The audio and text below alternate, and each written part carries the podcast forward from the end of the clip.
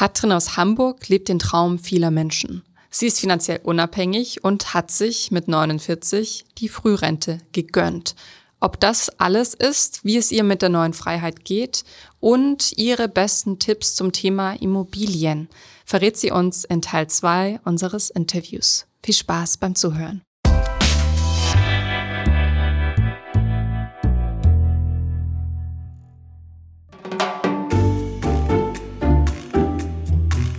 Zurück zum Thema Immobilien. Du hast gesagt, du würdest momentan in Deutschland keine mehr kaufen. Erklär mal.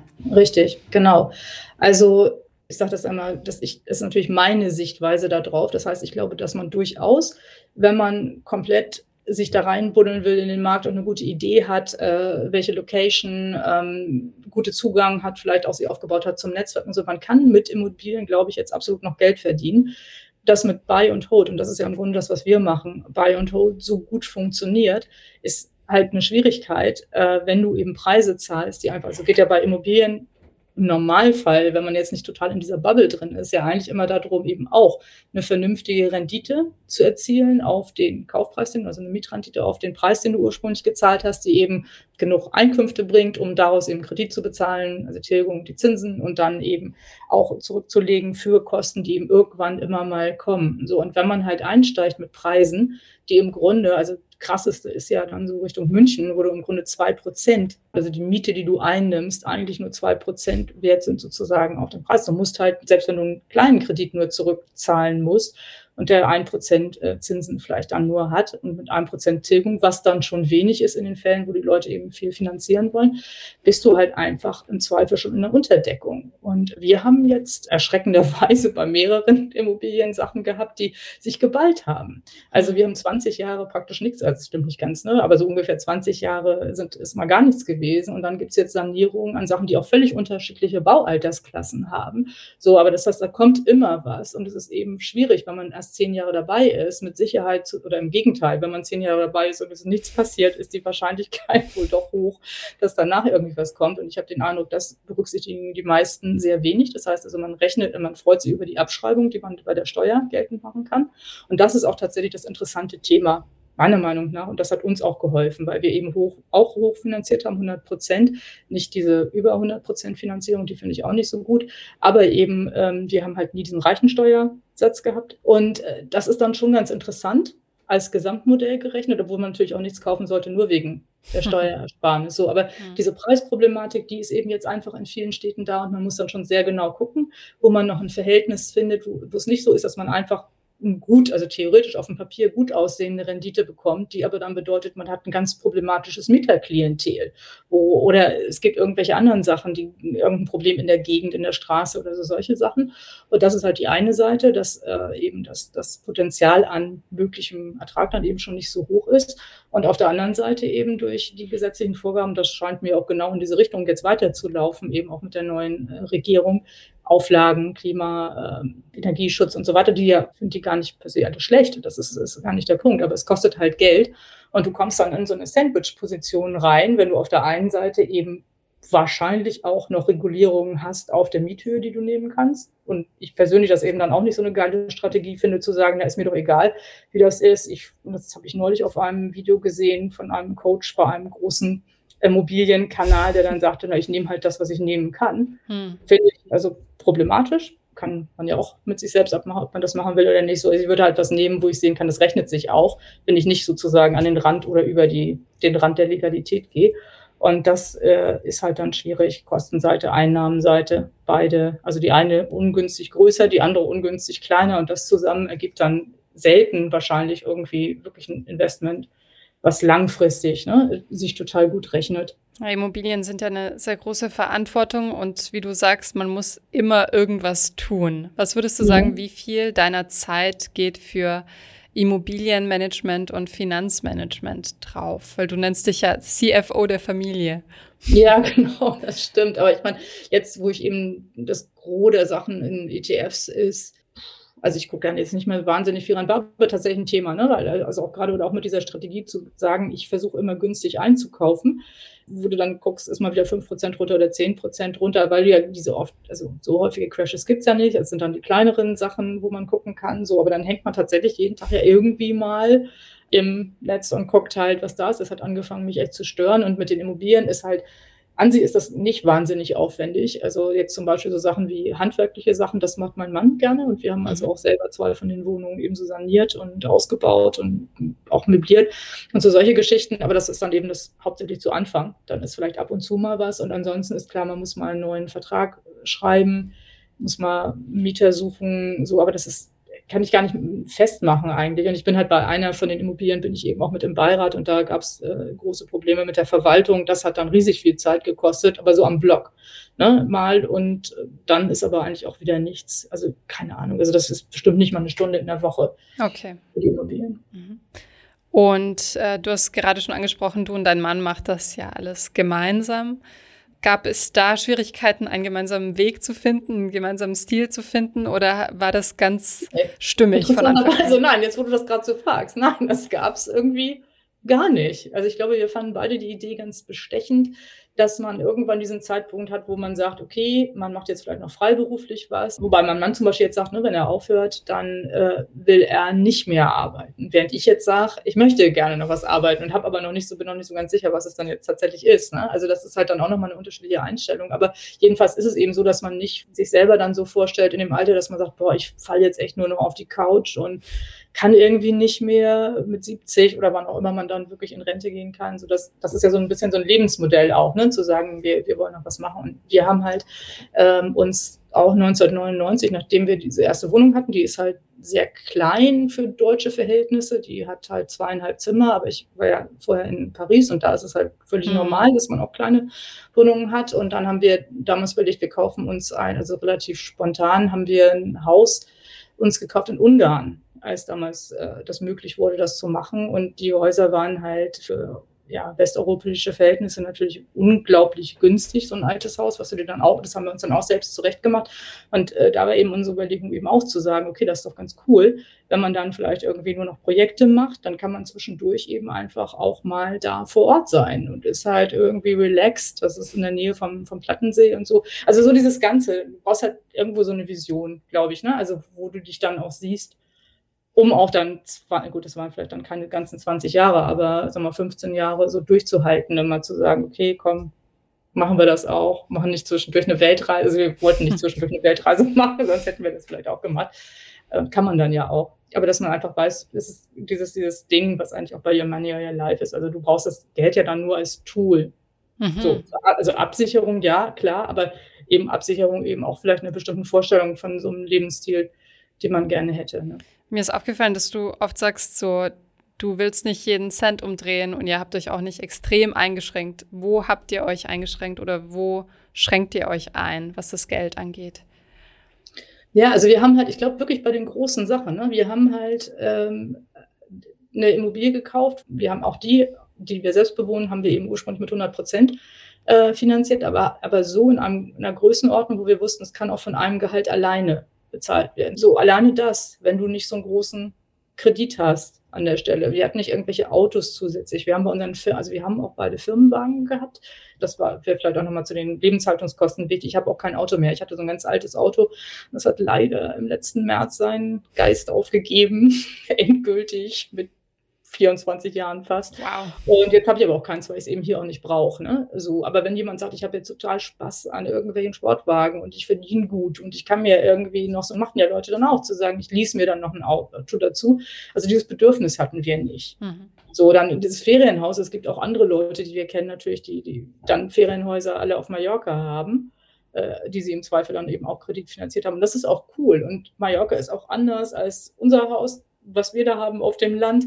Aber wir haben halt da Spaß dran. Und das ist halt ein Bruchteil dann gewesen. So, und dann dadurch bleibt eben Geld übrig. Und ich würde eben nicht unterschätzen diesen Punkt, dass wir wirklich zu zweit die ganze Zeit gearbeitet haben und ähm, nicht irgendwie jemand auf Teilzeit gegangen ist und wir auch von vornherein eben beide solche Jobs hatten, die eben dann auch vernünftig bezahlt werden. Und, und, und ne, das ist ja auch ganz häufig so eine Situation, wo jemand in einem Job ist, also selbst auch als Führungskraft, wo dann plötzlich gesagt wird, nee, also es geht jetzt nicht, wenn du Teilzeit machen willst, dann funktioniert das nicht und da musst du jetzt irgendwas anderes machen und das ist dann halt viel schlechter bezahlt. So. Und dein Mann arbeitet ja aktuell noch. Mhm. Wie ist das für euch, dass du jetzt nicht mehr arbeitest und dass er weiterhin arbeitet? Ja, ich glaube, also für mich ist das weniger schwierig als für ihn. Also ich weiß auch nicht, ob es für ihn schwierig ist. Das kann ich jetzt nicht sagen. Aber ich glaube, dass sich das schon nochmal verfestigt hat, dass er sich dann auch überlegt hat, wann er gerne aufhören will. Der hat allerdings, ich meine, der arbeitet in einer super coolen Agentur. Das ist halt die sind klasse und das ist echt ein echt wertschätzendes Umfeld auch. Und deswegen ist das dann auch immer so ein bisschen ne, hin und her. Also man mag die Leute eigentlich total gerne und die Problematik ist so ein bisschen, und das war es ja bei mir auch, wenn du ungefähr 20 Jahre eine Sache gemacht hast, selbst wenn du die total gerne machst oder ja, immer Spaß gehabt hast an der Arbeit, ne, äh, dann es nutzt sich dann doch irgendwie ab du hast dann jede neue Generation Kunden, die aber irgendwie immer dieselben Fragen stellen. Und denen fällt das natürlich nicht auf, aber dir fällt das schon auf. Und irgendwann langweilen die Fragen dich vielleicht auch. Und alles, was als neues Sau durchs Dorf getrieben wird, ist dann vielleicht für einen selber auch gar nicht so neu, sondern so alter Wein in neuen Schläuchen. Und, und diese Abnutzungserscheinungen, ich glaube, die kommen dann so ein bisschen rein eher. Ne? Und ansonsten ist es immer gut, ist es halt, ich koche dafür jetzt dann Sachen, bin zu Hause, äh, kann auch Sachen machen wir hatten ja vorher andersrum die Situation, wo ich halt die ganze Woche in Köln war und nicht, äh, nicht zu Hause sein konnte. Das hat auch so ein bisschen dazu beigetragen, dass wir dann auch gesagt haben, es ist vielleicht auch ganz okay, wenn ich dann, also ne, da ich ja nichts gefunden habe, was jetzt so spontan dann irgendwie auch passte für mich und wir zurechtgekommen sind, war das natürlich auch noch so ein bisschen so ein Punkt, dass ich halt diese ganze Pendelei die ganze Zeit hatte, sodass ich mich jetzt nicht zu schlecht gefühlt habe die letzte Zeit, dass ich schon aufgehört habe. aber gibt keinen Stress deswegen. Aber den Entschluss habt ihr ja gefasst, als du noch gearbeitet hast. Und war, also wie groß war dabei der Faktor, ich mag meinen Job nicht mehr so doll oder ich brauche mhm. was anderes? Genau, also das war bei mir äh, total so, weil ursprünglich hatte ich ja gesagt, ne, diese Grundplanung war ja zu sagen, irgendwie so bei 50 plus. Und dann haben wir ja festgestellt, kostet eigentlich alles irgendwie ein bisschen mehr und wir wissen nicht so mit der Krankenversicherung und hatten dann auch, gab dann auch noch Sachen, die wir ausgegeben haben, die uns vorher halt auch nicht so klar waren. Das heißt also, da war eigentlich so Zielpunkt eher 55. Und davon bin ich eigentlich auch bis sozusagen zum Schluss äh, ausgegangen, dass das so ist. Aber es war bei mir halt so, dass in dem Job eben tatsächlich die, die x-te Restrukturierung war und ich mich damit auch wirklich nicht mehr so wahnsinnig identifizieren konnte. Und dann einfach aufgrund der Konstellation für mich relativ klar war, ich muss mir halt was anderes suchen. Das ist klar, ich meine, du kriegst dann halt von Headhuntern Angebote, die sind dann so ähnlich wie das, was man schon gemacht hat. Und dann sitzt du halt da und wenn du die lange Erfahrung hast, dann merkst du halt auch sofort, wo wahrscheinlich da die Probleme liegen und weißt dann eben auch, dass du da eben sofort wieder in so einer in so einem Hamsterrad dann letztlich auch drin hängst. Und äh, da habe ich halt für mich gemerkt, dass das funktioniert nicht. Also ich äh, möchte mir jetzt nicht unter, aus der einen Sache raus direkt was anderes suchen. Ich möchte eigentlich auch lieber mal in einen anderen Bereich vielleicht reinkommen können noch. Und, ähm, und, und da war dann eben dieser Gedanke zu sagen, okay, was bedeutet das dann jetzt konkret? Weil da war ich dann, als, ich, als mir das so klar geworden ist, war ich, glaube ich, irgendwie zwischen 47 und 48 und habe dann gedacht, okay, also eigentlich ja geplant irgendwie 55. Das ist jetzt aber noch ganz schön lange hin. Und wie sieht es dann aus, wenn ich mir da mal so ein Packen Fuck You Money aufbauen würde? Hat dir das dann Und, damals schon eine Freiheit verschafft oder hast du eher Druck verspürt, dass du das jetzt erreichen musst? Mmh Weder noch, glaube ich. Also ich meine, also wenn du so einen Job machst und es ist alles schon eh so ein bisschen anstrengend, plus du pendelst da permanent hin und her, dann machst du dir eigentlich über gar nichts anderes mehr so richtig doll viel Gedanken. Und dann hilft dir so eine Excel auch nur begrenzt. Und dann war es eben so Milestones im Grunde, weil ich gerne sicherstellen wollte, dass das Studium von meinem Sohn abgesichert ist, also den wir da eben unterstützt haben, dann auch. Das war dann so ein Topf, der voll sein musste und keine Ahnung, also normale Sachen, die dann auch zurückgelegt werden mussten, eben sowieso noch. Und dann habe ich aber auch dort äh, eine Abfindung verhandelt. Die ist dann sozusagen eben auch in diesen Topf reingekommen. Und dann war eben meine Zielsetzung eigentlich wirklich nur zu sagen, okay, äh, ein Jahr kann ich mich auch, also ich konnte mich auch arbeitslos melden, wo man dann eben ein Jahr Arbeitslosengeld kriegt und habe in dem Zeitraum ja auch gesucht und äh, wusste eben, wenn es dann in dem Jahr nicht klappt, dann ist eben auch noch etwas Geld da. Und dann bin ich halt davon ausgegangen, dass ich irgendwas wahrscheinlich schon auch noch finden könnte, mit dem ich ein bisschen Geld verdiene.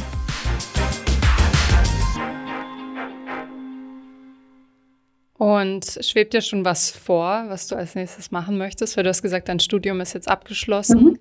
Job hattest du keinen gefunden, der dir zusagt. Ähm, hast du beschlossen, nicht mehr zu arbeiten oder willst du immer noch was machen? Ja, ich will immer, ich will immer noch gerne arbeiten. Also ich glaube, dass ich jetzt ausgesprochen schwierig, wenn ich das dann wollte, zurück in meinen alten Bereich könnte. Also kann ich mir, ich meine, ich weiß nicht, ich glaube, es gibt ja auch durchaus Fachkräftemangel, aber äh, da ist trotzdem wieder diese Situation, klar, man ist dort schon länger raus, aber letztlich bist du aus einer anderen Position da reingegangen, dann sind alle immer eher misstrauisch, wenn da so jemand kommt, der mal irgendwie was, ne, also eine Geschäftsführung war, dann glaubt dir keiner, dass du einfach als normaler Mitarbeiter da gar nicht, dass du keinen guten Job machst, aber die, dann gehst du halt davon aus, die Person wird dann wahrscheinlich anstrengend, weil die eben anders auf die Sachen raufguckt. So habe ich Verständnis für sogar, ne? Und ist wahrscheinlich auf mich bezogen auch nicht, nicht total falsch. Das kann man sich wahrscheinlich gar nicht so abgewöhnen. So, und das ist halt dann so eine Schwierigkeit. Und ich überlege, äh, habe ihm überlegt, ob ich in sozialen Bereich gehe mit einer, mit einer bestimmten freiberuflichen Sache. Ich ähm, würde eigentlich auch gerne was aus meinem Schreiben machen. Also deswegen habe ich überhaupt auch angefangen, da auf dem Blog zu schreiben. Aber ich möchte jetzt nicht den 2000. Blog monetarisieren oder so. Ich glaube, das funktioniert nicht. Aber ne, also das wäre immer noch so eine Idee, wo ich sage, das würde mir eigentlich Spaß bringen, äh, was in dem Bereich, also Finanzen, Schreiben, und so zu machen. Aber da sehe ich jetzt persönlich nicht sofort die direkte Geldquelle. Und insofern wäre das vielleicht eher so eine Kombi zu sagen, man macht was Freiberufliches in einem Bereich, der jetzt nicht wahnsinnig gut bezahlt wird, aber eben interessant ist und wo ich auch das Gefühl hätte, das ist eine, eine ganz sinnvolle Aufgabe mhm. und dann kombiniert mit irgendwie so ein bisschen freiem Autorensein und Philosophieren, was halt meistens wenig Geld bringt.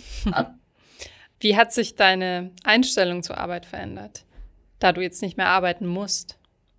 Hm, ich glaube, dass Arbeit wichtig ist. Das ist mir also echt nochmal aufgefallen, auch bei dieser ganzen Diskussion um das bedingungslose Grundeinkommen, was ich inzwischen kritisch sehe. Also ich habe zu Anfang gedacht, das ist eine richtig gute Idee.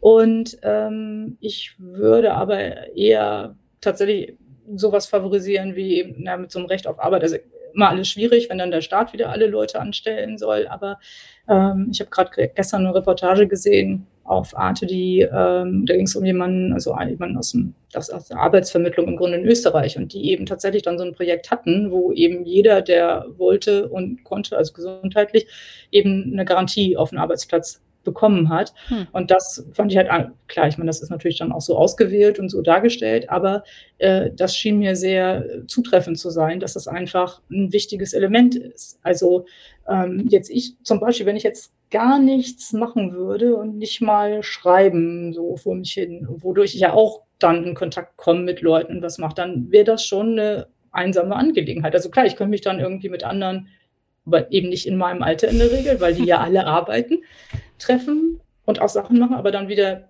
treffen und was machen für gar kein Geld ist für viele dann eben auch schwierig. Ne? Das ist, also das ist so eine komplexe Sache. Ich glaube mal, wenn man irgendwie dann 70 ist, ist es wahrscheinlich auch okay zu sagen, viel, ne, vielleicht ist man dann auch müde und, und möchte tatsächlich mehr, aber persönlich würde ich eigentlich sagen, auch da. Also ich würde, würde gerne immer das Gefühl haben, man macht was, wo es auch irgendwie relevant ist, dass man das macht. Aber also man muss halt was finden, wo man, wo man selber auch einen Sinn drin sieht. Hast, also Aufgabe vielleicht eher als Arbeit. Ich glaube, so kann man das Hast du das sagen. schon vorhergesehen oder ist das wirklich eine Erkenntnis, die du jetzt spürst, da du nicht mehr Völlige arbeitest? Überraschung für mich. Völlige Überraschung. Also ich habe auch, und mich hat auch gewundert, also auch dieses Ding mit dem, dass ich eigentlich schon auch noch ganz gerne was machen möchte, womit ich Geld verdiene, obwohl es nicht nötig ist. Ich könnte ja auch einfach sagen, das, was mich jetzt im sozialen Bereich interessiert, reicht ja dann ehrenamtlich.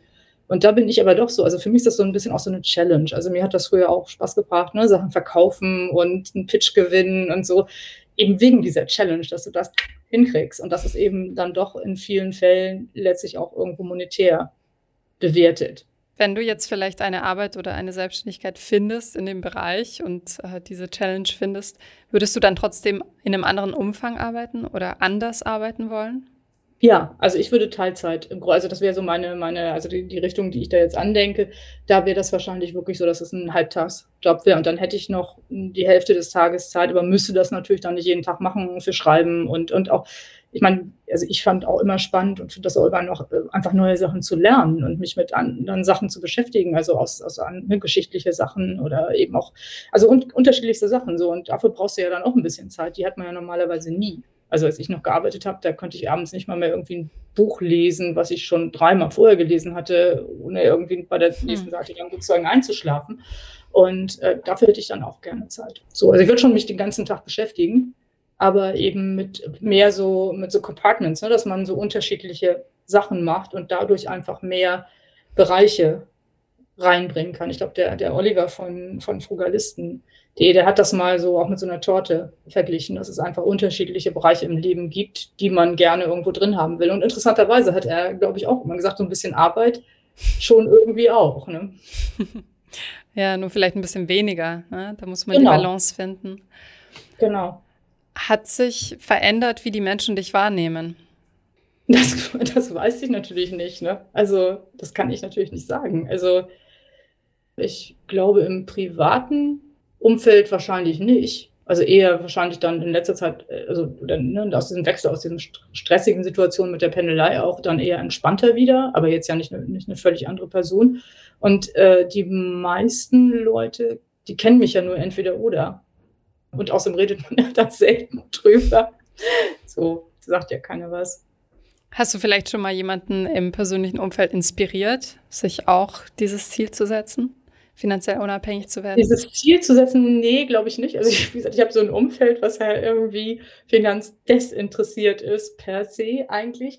Und aber was ich cool fand, also meine Schwester hat äh, tatsächlich angefangen im letzten Jahr, und es war während Corona, die ist auch freiberuflich tätig und äh, hatte aber, was ich auch super cool fand, eben äh, wirklich vernünftige Rücklagen sich gebildet was eben auch nicht so einfach ist, weil sie halt alleinerziehend ist. Also so eigentlich so ein theoretisch klassischer Fall, wo man sagt, das geht irgendwie alles nicht. Mhm. Und das hat sie halt gemacht und hat sich dann aber auch überlegt, dass irgendwann, weil sie vorher eben dann Sachen ähm, festverzinslich angelegt hatte und diese fest Zinsen ja in sich zusammenschmolzen, dass es doch sinnvoll wäre, was anderes zu machen. Und die hat dann eben auch einen äh, Sparplan auf dem Welt-ETF angefangen und fand das dann halt auch irgendwie cool und brauchte im Grunde nur diesen Anschluss, dass man mal zusammen sagt, komm, ich gucke jetzt auch mal mit, dass wir das einrichten und so weiter. Und mein Vater, der deutlich über 80 ist, macht jetzt auch ETF-Sparpläne. Cool. So, das heißt aber weder der eine noch die andere äh, macht das jetzt aus, aufgrund des Themas finanzielle Unabhängigkeit. Ne? Na, interessant.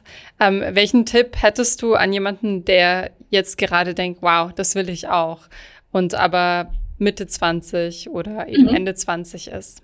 Ideal, das ist ideal. Also ich würde gucken, dass ich eben tatsächlich sofort anfange, mir mal anzuschauen. Ich hätte nicht nur einen Tipp, ich glaube, das ist schon das Problem, aber ich würde anfangen, mir anzugucken, welche Ausgaben, welche Einnahmen habe ich gucken, wo kann ich halt eine Sparquote schon aus dem Jetzt sozusagen produzieren, also irgendwo sehen, dass ich unter meinen Möglichkeiten bleibe, gerade vielleicht sowas, bei sowas wie Wohnung. Ne? Und gerade wenn ich eigentlich aus dem Studium raus bin und eben auch noch gar nicht so eine riesen Ansprüche habe, vielleicht nicht als erstes losgehen und sagen, jetzt muss ich mir aber was ganz, ganz Großes gönnen. Klar, also man kann sich ruhig was gönnen, finde ich auch, ähm, um sich zu belohnen mal für bestimmte Sachen, aber dass es eben nicht zu so einem Dauerkostenfaktor wird oder man das Gefühl hat, man ist nur was wert, wenn man halt einen ganz teuren Urlaub macht oder so. Das sollte man halt nicht miteinander äh, verknüpfen. Und dann würde ich aber persönlich eben auch diese zweite Seite versuchen mir anzuschauen, was passiert mit meinem Gehalt und wie kann ich mein Gehalt auch steigern. Und wenn ich halt in einem Bereich bin, wo das gar nicht geht und ich aber vielleicht in einem oder gleichzeitig in dem Bereich jetzt das Arbeiten aber vielleicht ein bisschen entspannter ist und nicht so, dass man im Grunde nicht seine 40 Stunden macht, sondern wir haben ja immer ja, viel mehr. Also hm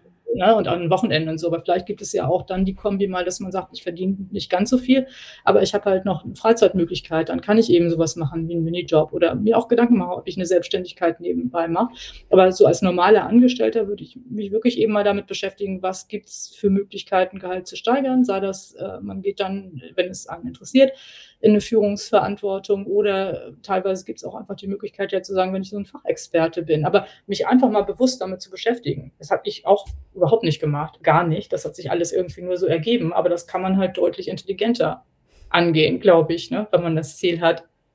Was ich mich gerade frage ist, ähm, ist es vielleicht auch sinnvoll, früher darüber nachzudenken, was man eigentlich möchte? Vielleicht schon Total. früher weniger zu arbeiten und dann sozusagen das, deshalb auch weniger genau. zu sparen, aber deshalb schon früher den positiven Effekt zu haben. Absolut. Also das habe ich mir auch manchmal überlegt. Also ich tippe zwar, das wäre nicht anders gewesen, aber ich habe mir genau auch diese Frage gestellt, ob wenn wir das früher alles irgendwie so realisiert hätten, wie die Dinge sich so entwickeln können, ob wir zum Beispiel auch gesagt hätten, Ja, genau. Also man arbeitet dann einfach weniger, man hat dann halt auch weniger zur Verfügung. Ähm, das finde ich interessant. Das finde ich auch interessant für den Zeitpunkt, wo man sagt, vielleicht dann für so eine Phase, wo man, wo die Kinder klein sind und man das ne, gerne einfach mehr Zeit verbringen möchte. Ich persönlich würde dann wahrscheinlich ein bisschen aufpassen, dass man da nicht so einen Cut macht gedanklich und irgendwie so schwelgt in dieser kleinen, tollen Familie, die die ganze Zeit zusammensitzt und alle arbeiten irgendwie nur halt mal die Kinder natürlich sowieso nicht. Aber alles ist irgendwie flauschig, weil die Kinder sind ja dann irgendwann auch älter.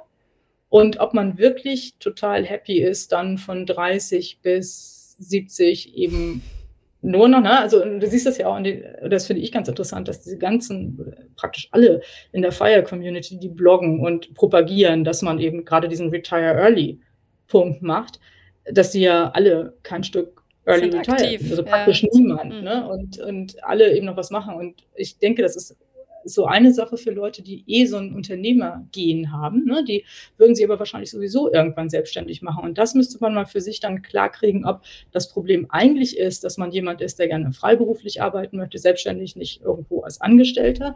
Ähm, das kann man aber ja auch dann machen und kann das dann auch weitermachen und macht eben einfach vielleicht die Stunden runter.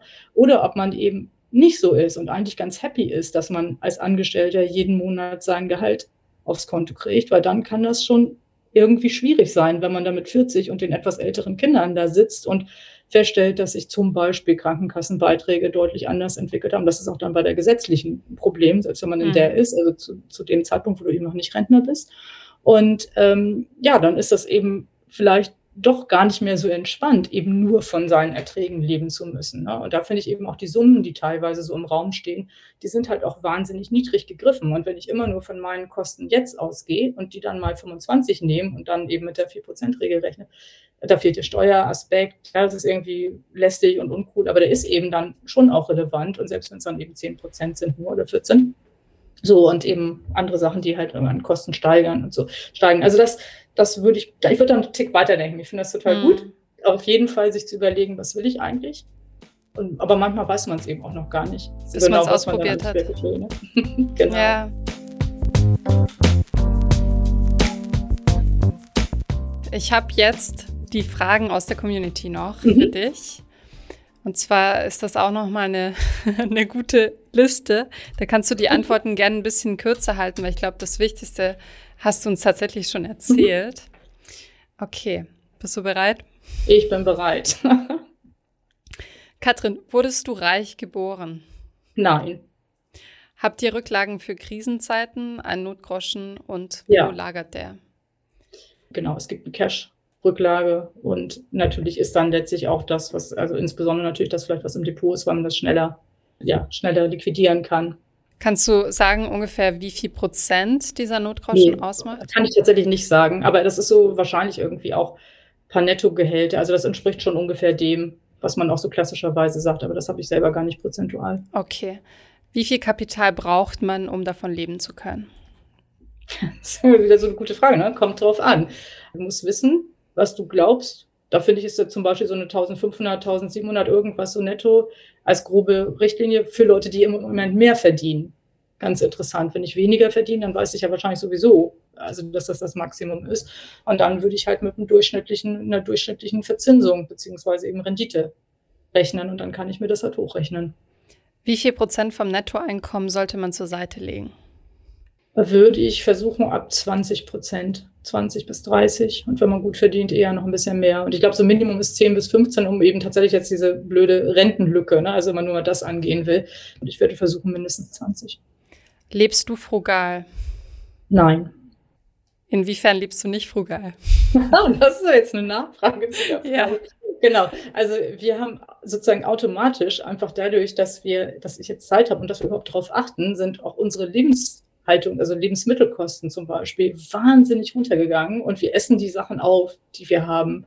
Aber frugal ist halt, ich, ich mag den Begriff auch überhaupt nicht. Also ich finde das lustig, dass äh, ne, das als Frugalisten geprägt ist, aber äh, das ist halt so, ach, nee, das hört sich irgendwie alles so entbehrlich an und so schrecklich. Und eigentlich ist ja damit gemeint genügsam, wenn man das so umdreht und sagt, mir genügt das halt, was ich habe.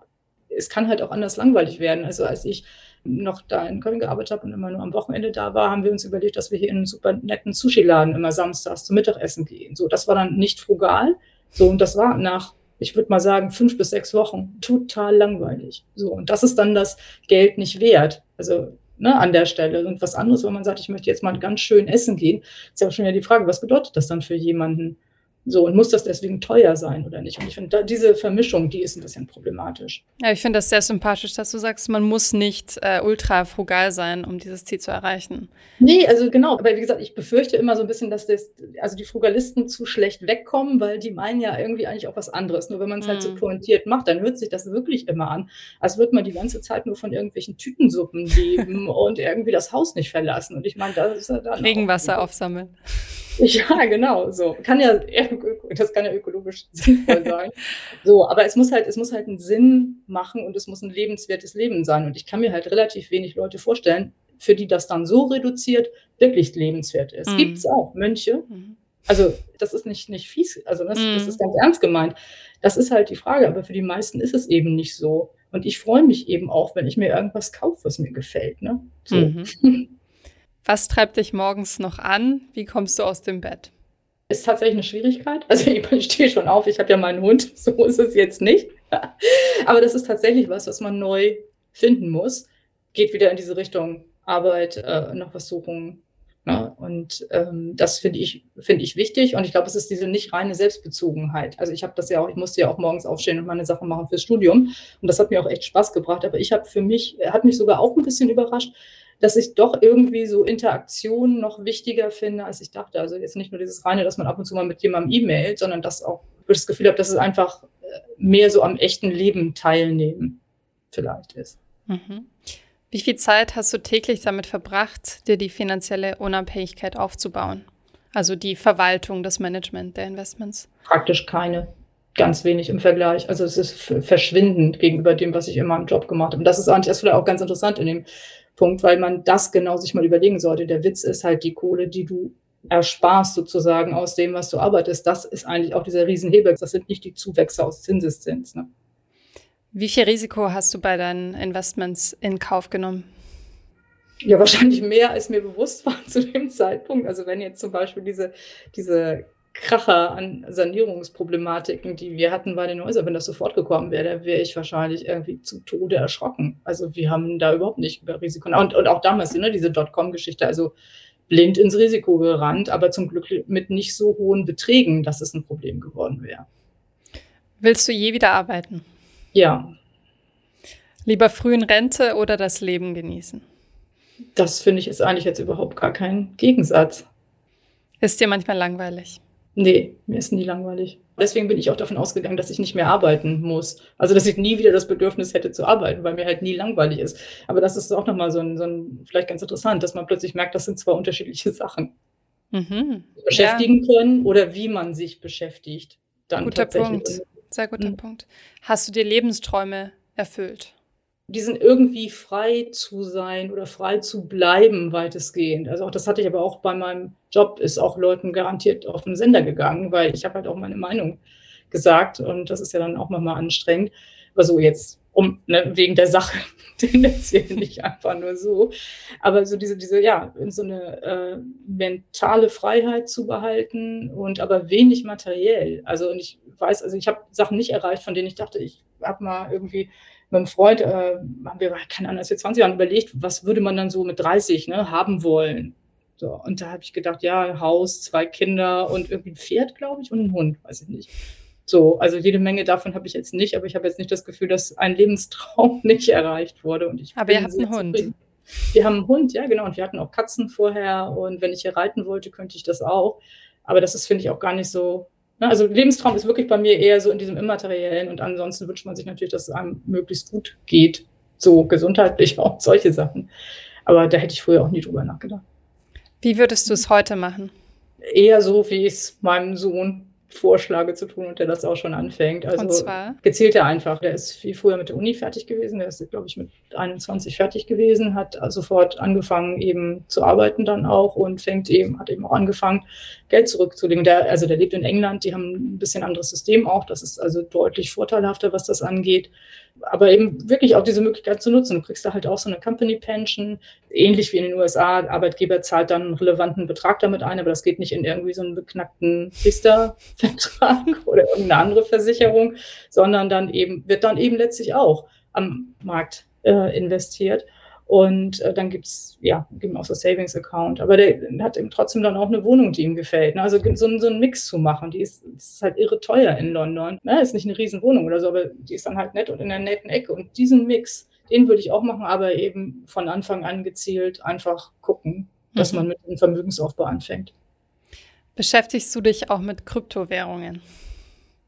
Ja, immer mal wieder. Aber ich bin halt, ähm, ich habe jetzt neulich tatsächlich auch mal überlegt, also ich habe keine und habe tatsächlich neulich auch wirklich mal überlegt, aber da ich ja eigentlich die Devise habe, dass ich nur ertragsorientierte Dinge in meinem Portfolio, hat mich das bis jetzt, man könnte sagen, davor bewahrt. Wahrscheinlich würde jetzt niemand sagen bewahrt, weil es ja jetzt super gelaufen ist.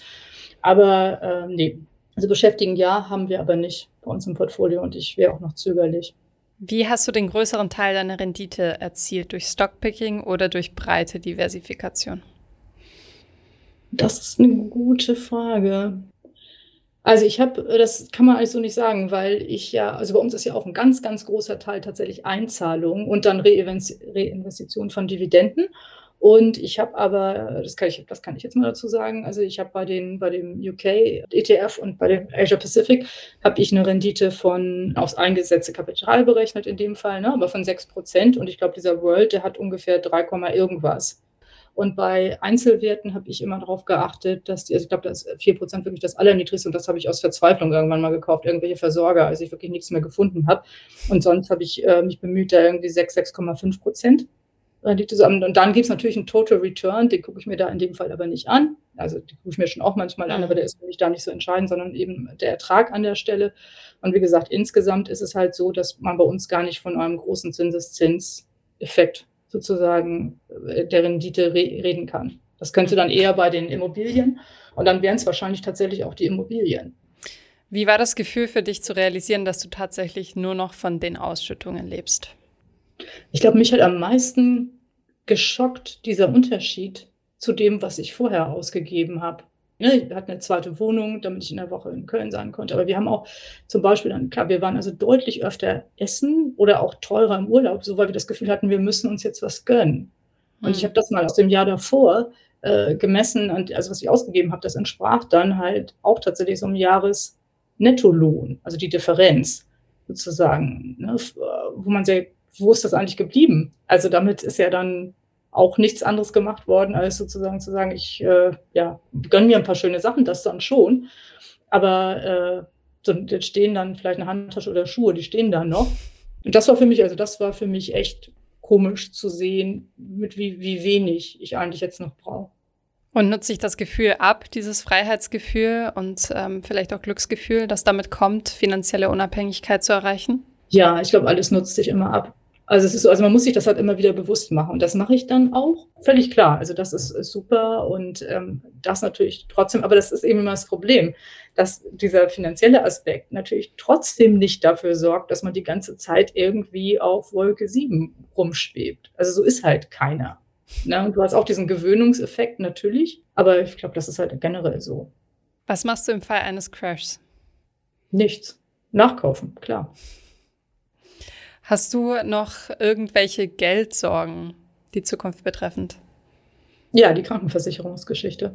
Eigentlich ist es so von den, ähm, also der, Strategie und Taktik der Krankenversicherer, dass ab 60 die Beiträge nicht mehr steigen sollen und dass dafür, dafür eben diese ganzen Rücklagen gebildet werden. Und bis dahin ist das jetzt ja nicht mehr ewig weit. Also die Wahrscheinlichkeit, dass sich jetzt alles sofort irgendwie nochmal verdoppelt, ist jetzt nicht wahnsinnig hoch. Aber das ist eben, da, das ist vielleicht auch ganz interessant, weil das eben dieser Punkt ist, auf den ich keinen Einfluss habe. Hm. Also ich kann mit meinen Anlagen und mit meinem Leben, da kann ich alles Mögliche selber steuern. Aber bei was anderem, wo du eben gar keinen Einfluss drauf hast, das ist halt aber ich, wie gesagt, ich mache mir jetzt nicht wahnsinnige Sorgen darüber. Plant ihr Geld zu vererben? Praktisch weiß unser Sohn, dass äh, wir, wenn wir das brauchen, das Ganze aufbrauchen würden. Der ist auch null daran interessiert, irgendwelche Immobilien von uns zu haben. So. Und ich fände es halt theoretisch ganz nett, aber auf der anderen Seite, ich meine, würde ich meinen Eltern auch mal sagen, das ist nicht wichtig. Also die sollen mit ihrem Geld oder, ne, also das ist halt ihrs. Und das braucht man nicht. Also ich finde es immer ganz gut, wenn man sein, versucht, sein Kind in die Möglichkeit zu bringen, eben sich selber was aufzubauen, weil das ja auch was ist, wo man dann selbst stolz drauf ist. Ich glaube, das wird auch immer so leicht unterschätzt, wenn man immer denkt, die Leute, die was erben, denen geht das ja total top und so möchte man auch sein. Das ist ganz schwierig für viele Leute, weil die eben dann nicht das Gefühl haben, sie haben das selbst hingekriegt. Ne? Und das ist nicht unbedingt erstrebenswert. Hast du manchmal das Bedürfnis, anderen Leuten ähm, ja, Kommentare zu geben zu ihrem Umgang mit Geld, wenn sie zum Beispiel sehr viel Geld ausgeben? Nee, also nee. Also was ich, wo ich immer, aber habe ich dann auch nicht gemacht, also was ich immer schwierig fand bei Freundinnen von mir, wenn die verheiratet waren und dann eben zum Beispiel noch einen Teilzeitjob gemacht haben oder gar nichts und dann man sozusagen so sehenden Auges daneben steht und denkt, uh, was ist jetzt und wenn jetzt irgendwie Scheidung und so weiter und dass sie dann vielleicht mal jetzt aber nicht eben sozusagen, oh, ich sehe, du siehst hier gerade, gibst hier total viel Geld aus, willst du nicht lieber mal irgendwie so einen Sparvertrag abschließen? Natürlich nicht. Aber dass ich dann vielleicht mal versucht habe, es grundsätzlich mal nachzufragen, wie, wie jemand das so handhabt, aber jetzt nicht so missionarisch. Nee. Okay. Das waren schon alle Fragen. Ja, das ist super. Nach eineinhalb Stunden. Und meine Batterie geht hier auch gerade runter, genau. Es hat mich wirklich sehr gefreut. Ähm, Schön. Es war ein sehr entspanntes, erfrischendes Gespräch für mich. Schön, das freut mich. Also ja, das, ich kann das ja immer nicht vergleichen. Du hörst sie dir ja nicht entspannt. an. Du hörst sie dir ja nicht an, hast du gesagt. Exakt, nein, ich kann es auch nicht mit anderen. Ich, ich höre mir ja andere Leute, höre ich mir ja schon an, aber ich finde die eigentlich auch mal entspannt. Ich fand dich auch entspannt und erfrischend. Und Danke, das freut mich.